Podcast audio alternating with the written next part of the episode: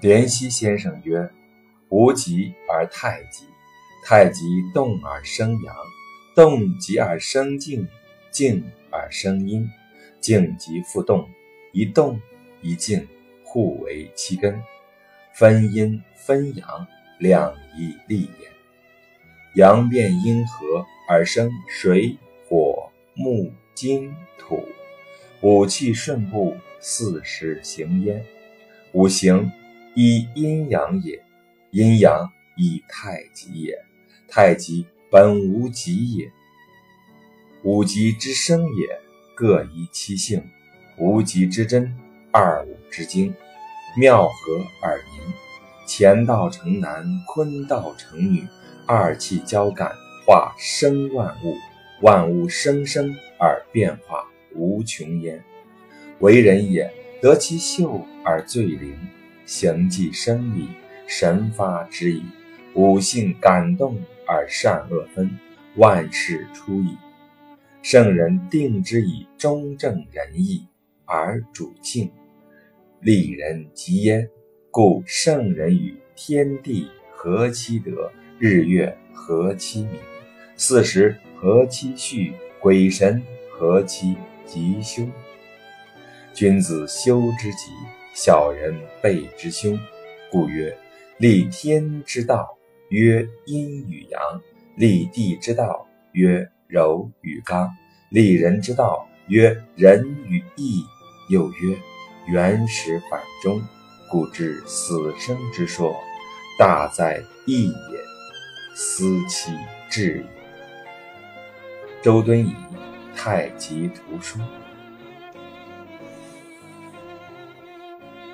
周敦颐说：“无极即是太极，太极动生，动到极处归于静，静生阴，静到极处又回复到动，一动和一静互为起点。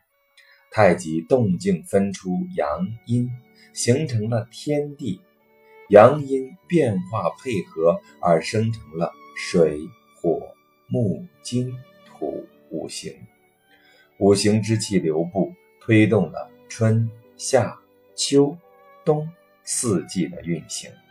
五行归依于阴阳，阴阳归依于太极，太极本于无极。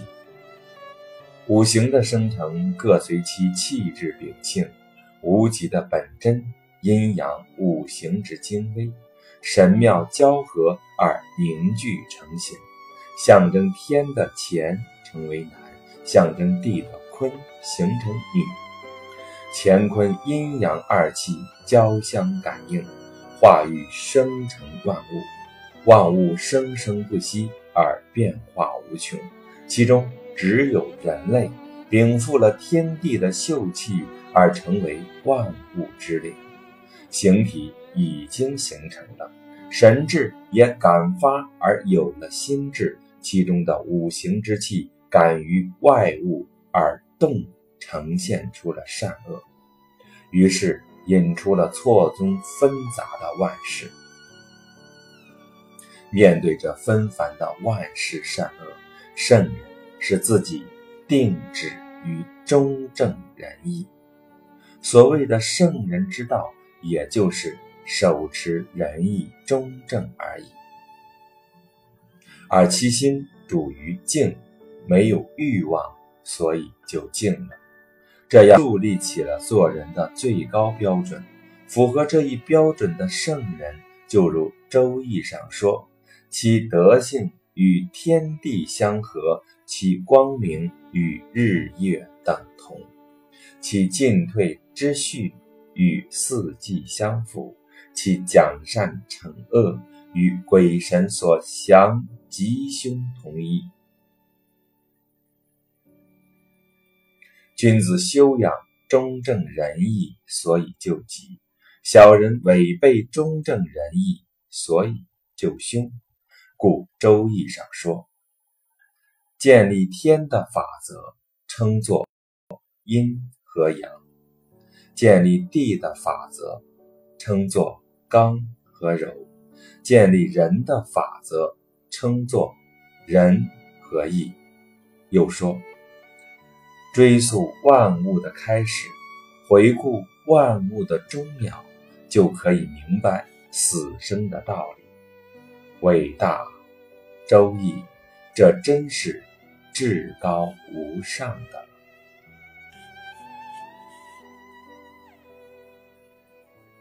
成无为，积善恶，德爱曰仁，仪曰义，礼曰礼，通曰智，守曰信。性焉安焉之谓圣，复焉直焉之谓贤。发微不可见，充周不可穷之谓神。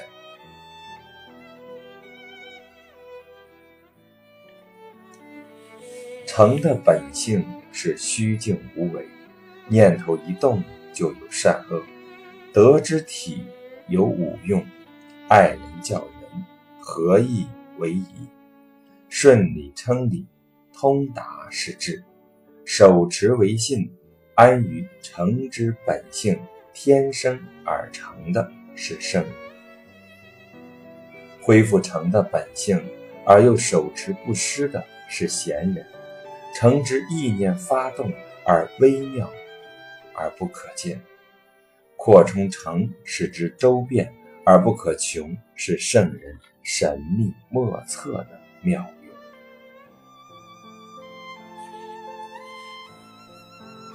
此条为周敦颐语，按近思路体例，凡一条冠以某某先生曰：“以下与此同为一人语者，不另标明。”诚，周敦颐所谓的诚，指无欲故静的境界。周敦颐以诚为作圣人之最高精神境界。诚者，圣人之本。诚之概念来自孟子和中庸。孟子离楼上，诚者，天之道也；思诚者，人之道也。成为最高的道德规范。中英中，诚者，天之道也；诚之者，人之道也。诚者，不勉而忠，不思而得，从容中道，圣人也。积善恶，于本《周易》系辞下，积者，动之微，极之先见者也。周敦颐认为，德纪、仁义、礼智信，所谓五常。也即所谓的五行之性。宋雄杰《性理群书巨解》卷十七，雄刚大著。道之有德于身位之德，于爱则谓之仁。处事得其一位之义，万物各得其理位之理。周乎万事而通达，则谓之智；凡事固守而不易，则谓之信。即五行之性也。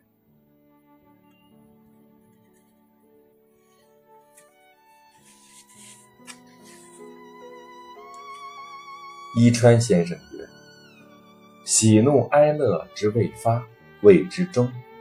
中也者，言既然不动者也。故曰天下之大本。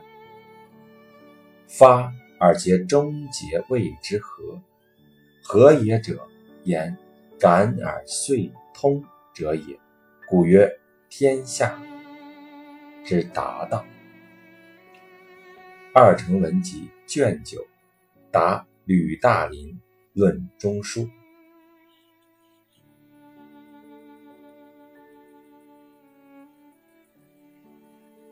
程颐说：“人之喜怒哀乐。”没有表现出来时，称作中。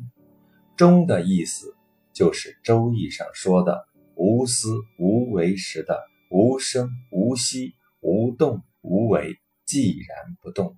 所以说，中是天下之大本。喜怒哀乐表现出来的全都适度，叫做和。和的意思就是《周易》上说的感应而能。贯通天下，所以说和是天下之达道。这本条是以《周易》之“既然不动，感而遂通”解释《中庸》之所谓“已发未发”。朱熹解释：“喜怒哀乐情也，其未发，则性也，无所偏倚，故谓之中。发节终结，情之正也，无所乖戾，故谓之和。大本者，天命之性，天下之理，皆由此出。道之体也。达道者，循性之谓，天下。”古今之所共有，道之用也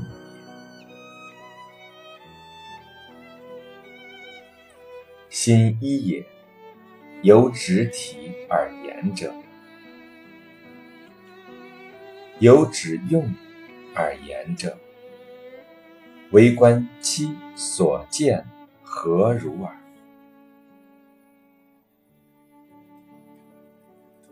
心的概念。只有一个，有时指它的本体而言，无私无为、寂然不动时就是；有时指它的表象功用而言，感悟而动于贯通天下之理就是。只看你看到的是心之本体，还是心之功用。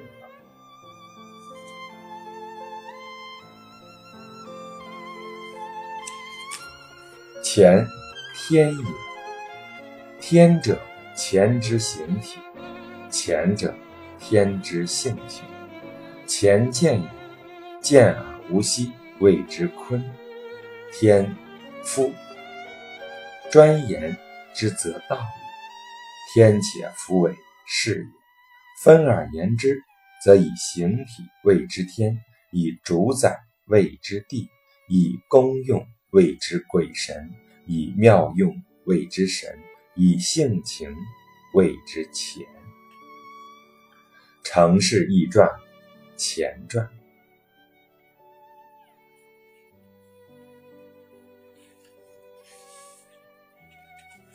乾象征天，天是乾的形体，乾是天的性情。乾的意思是见，见而不息，就称作乾。天的含义，只提到天时，就是总体而言的，就是指的。上天赏且不违背，就是指的这个道。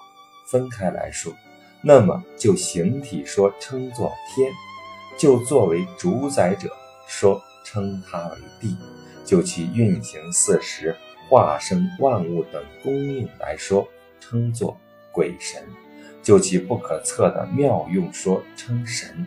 就其性情说，称它为刚健的乾。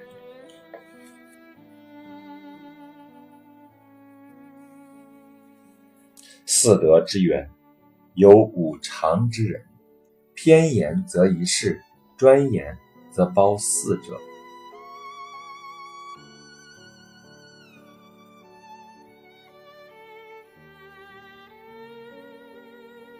周易乾卦。乾元亨利贞，是为乾之四德。元有大于始之意，亨是通，利是祥和，真是正与故。五常即仁义礼智信。见汉董仲舒举贤良对策。本条阐释乾之四德元利贞的关系，拿五常中的。仁与义、礼智信的关系做比较，元和亨利贞并举时，它只表示元大于始；如果只说元，它就包含了亨利贞之意。乾卦元亨利贞四德中的元地位就。就像仁义礼智信五常中的仁，偏指一义时，就指元一项意义。如果只说元，它就包含了元亨利贞四则。天所复命，物所受为性。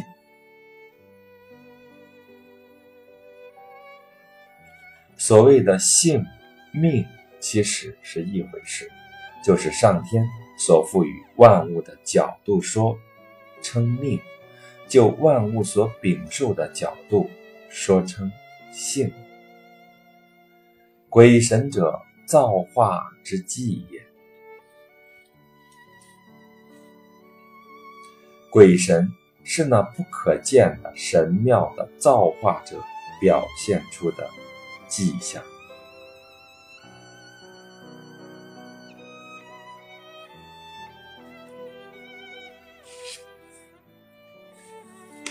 波之为卦，诸阳消波已尽，独有上九一爻尚存。如硕大之果不见时，将有复生之理。上九易变，则纯阴矣。然阳无可尽之理，变于上，则生于下，无间可容息也。圣人发明此理，以见阳与君子之道不可亡也。或曰：波尽则为纯坤，岂复有阳乎？曰：以卦配月，则坤当十月，以气消息焉。则阳波为坤，阳来为复，阳位常进也。波进于上，则复生于下也。故十月谓之阳月，恐疑其无阳也。阴亦然，甚也人未言啊。城市易传，波传。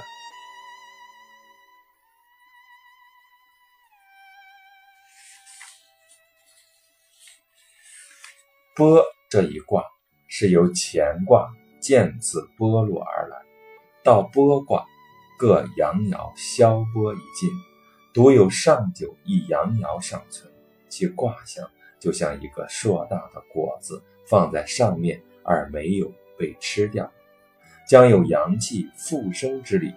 如果上九爻也变成了阴爻上六，那就成了纯阴的坤卦。但是阳气没有能完全消亡的道理，上九变于上，那么初九就会生于下，其中没有可容一息的间隙。圣人发明这一道理，以显示阳和君子之道是不可消亡的。有人说，阳爻波尽了，就成了纯阴的坤卦，难道还有阳吗？回答是以卦。来配月份，那么坤卦正当十月。按二气消息说，那么剥卦上九一阳剥去为坤，坤卦一阳爻来于下，最下一爻变为阳，就成复。阳气未尝消尽，剥卦阳尽于上时，复卦阳就生于下，所以。坤卦相配的十月称作阳月，是担心人们怀疑坤卦无阳啊。阴也是这样的，只是圣没有说明一阳复于下，乃天地生物之心也。先儒皆以静为见天地之心。盖不知动之端，乃天地之心也。非知道者，孰能视之？《成氏易传》附传。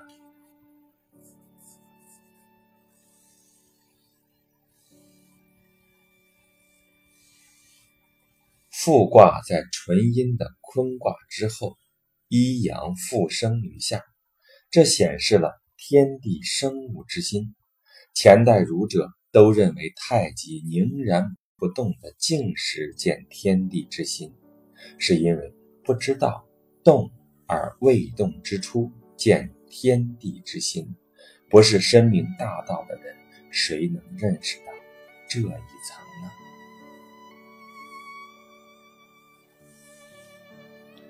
仁者天下之公，善之本也。仁是天下之大公，是一切善的根源。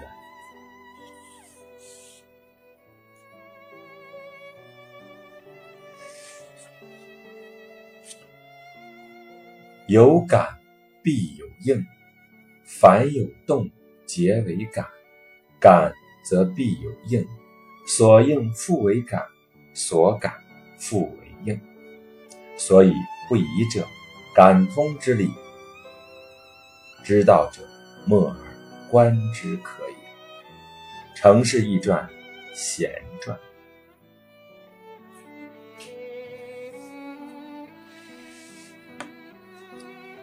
凡有感，就必然有应；凡有动，都成为感。凡感所动之处，必有应；所应而动，又成为感。所感之处又有应，因此感与应连续下去而无止息。因感而通的道理，明白大道的人去默默的观察好。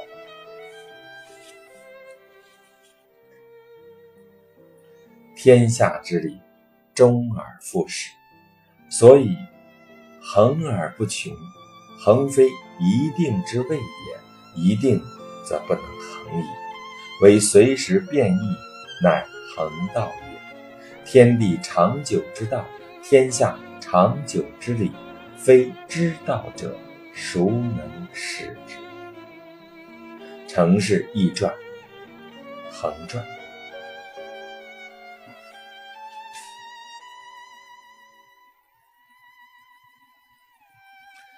天下的运动规律是。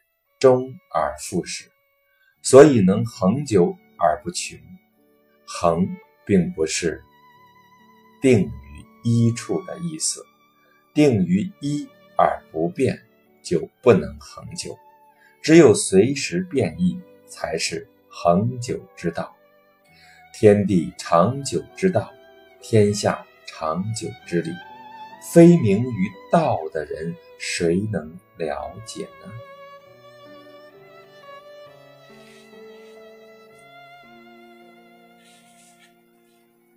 人性本善，有不可格者，何也？曰：与其性，则结善也；与其才，则有下愚之不已。所谓下愚有二焉：自暴也，自弃也。人苟以善自治，则无不可疑者。虽。昏愚之志，皆可以见磨而尽；唯自暴者，惧之以不信；自弃者，觉之以不为。虽圣人与居，不能化而入也。仲尼之所谓下愚也。然天下自暴自弃者，非必皆昏愚也，往往强力。而财力有过人者，伤心事也。圣人以其绝于善，谓之下愚；然考其归，则成愚也。既曰下愚，其能革面，何也？曰：心虽绝于善道，其畏微而寡罪。则与人同也，唯其有与人同，所以知其非性之罪也。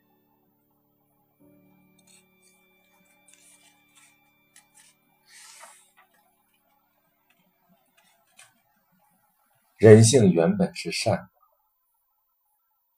但又说有些不善的小人是不可变异的，这是怎么说的呢？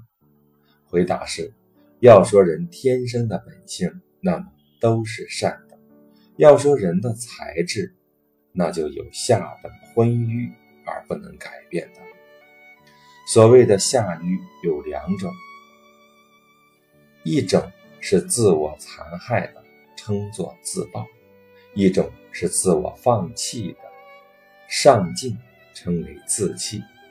人只要以善自我修治，那就没有不可改变的。即使是昏愚到了极点，也都可以渐渐磨砺而渐进的。只有自暴者以不诚信而拒不向善，自弃者以不去做而弃绝向善。即使和圣人住在一起，也不能教化他，使他接受善心。这样的人，就是孔子说的下愚的人。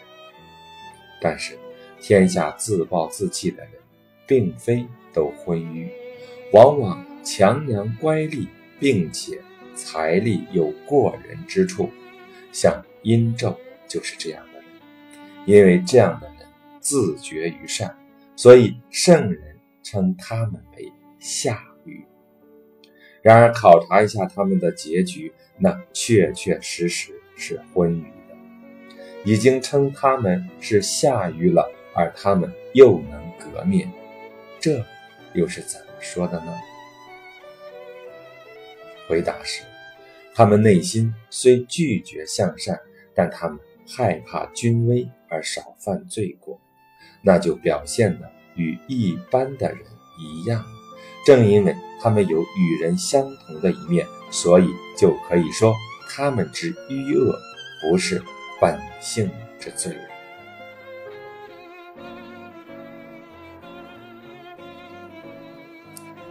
在物为理，处物为义。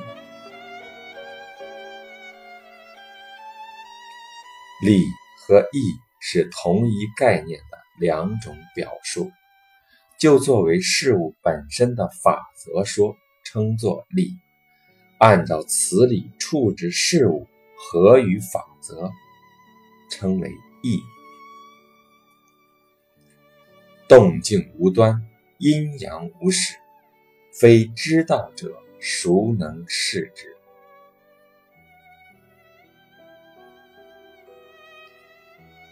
太极一动一静，如此循环，没有开端；一阴一阳，二气相交，也没有开始。如此微妙难明，不是明白大道的人，谁能理解呢？这是对《周易》系辞上一阴一阳之谓道等的解说。端始，开端开始。按照理学家认为，宇宙之本源乃一太极。太极动而生阳，静而生阴。动极而静，静极复动。动静阴阳，互为其根，故。无始无端，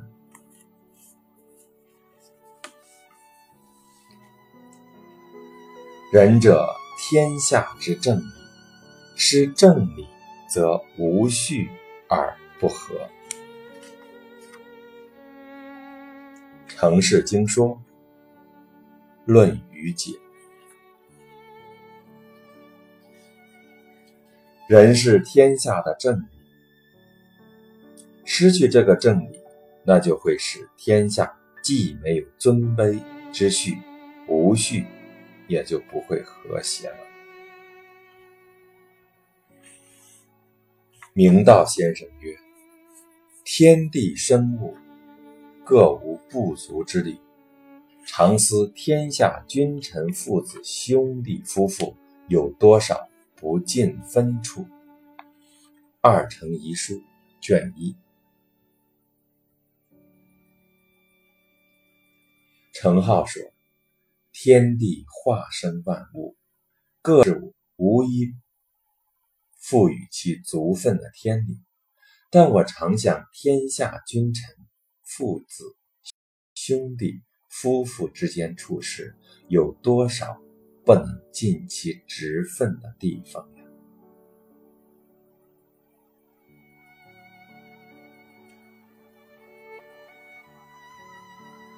忠信所以尽德，终日乾乾。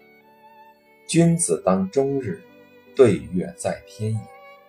盖上天之载，无生无臭。其体则谓之义，其理则谓之道，其用则谓之神，其命于人则谓之性。率性则谓之道，修道则谓之教。孟子去其中，又发挥出浩然之气，可谓尽矣。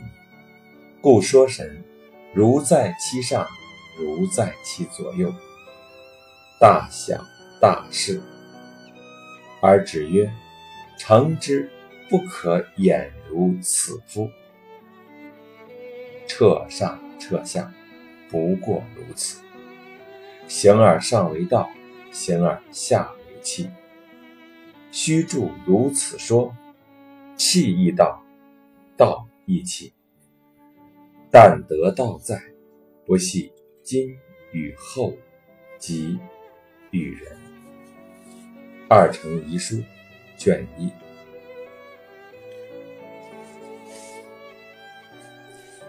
周易上说，忠信所以尽德。又说，君子终日乾乾，君子应当一天到晚使自己的德行与上天之德相配。上天之事虽然没有声响气味，但就其本体来说，称作义。就其运行之理来说，称作道；就其妙用说，称作神；就其赋予人的一分说，称作性。顺着这本性去行事，就称作道。修养身心，以明此道，就称作教。孟子又在心性修养中发挥出浩然之气的说法，如此一来，可以说是。说的很完整，所以说到神的时候，就说就像在我的上边，就像在我的左右。不论什么样的事，体现着神的精爽，就只说神的至诚的德行不可掩藏，以至于如此呀。上而天地鬼神，下而人世万物，都不过如此。抽象而超越形体之上的事理规则称为道，具体有形可见的东西称作气。理论上须得这么分开来说，但事实上，气也是道，道也是气，二者是不可分割的。只要有道在，便不拘今日与以后，也不拘自身。与他人都能无所不合。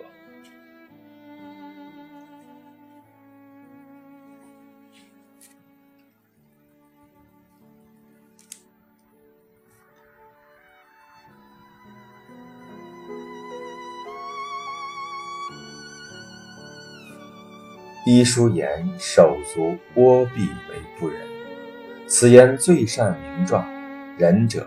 以天地万物为一体，莫非己也，任得为己，何所不至？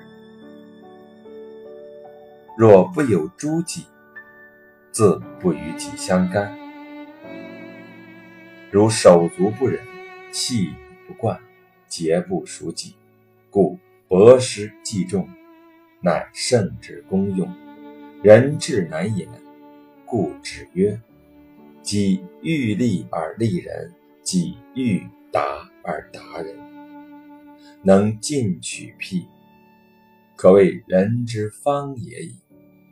欲令如是观人，可以得人之体。”二乘遗书，卷二上。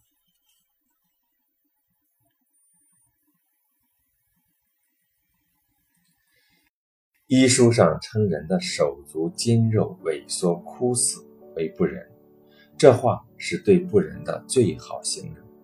仁德的人把天地万物看作一体，没有一物不属神；把万物看作自身，还有什么仁爱之事做不到呢？如果不属于自身，自然与自己无关。就像手足不仁之病，气脉已经是不贯通了，就都不属于自身的一部分。所以孔子说：“博识济众，乃是圣德之功用。人是最难说明的，所以孔子只说：己欲利而利人，己欲达而达人。能够就眼下的事实选例，一步步去做。”就可以说是行人的方法。如果能让人们这样去认识人，就可以了解人的大体。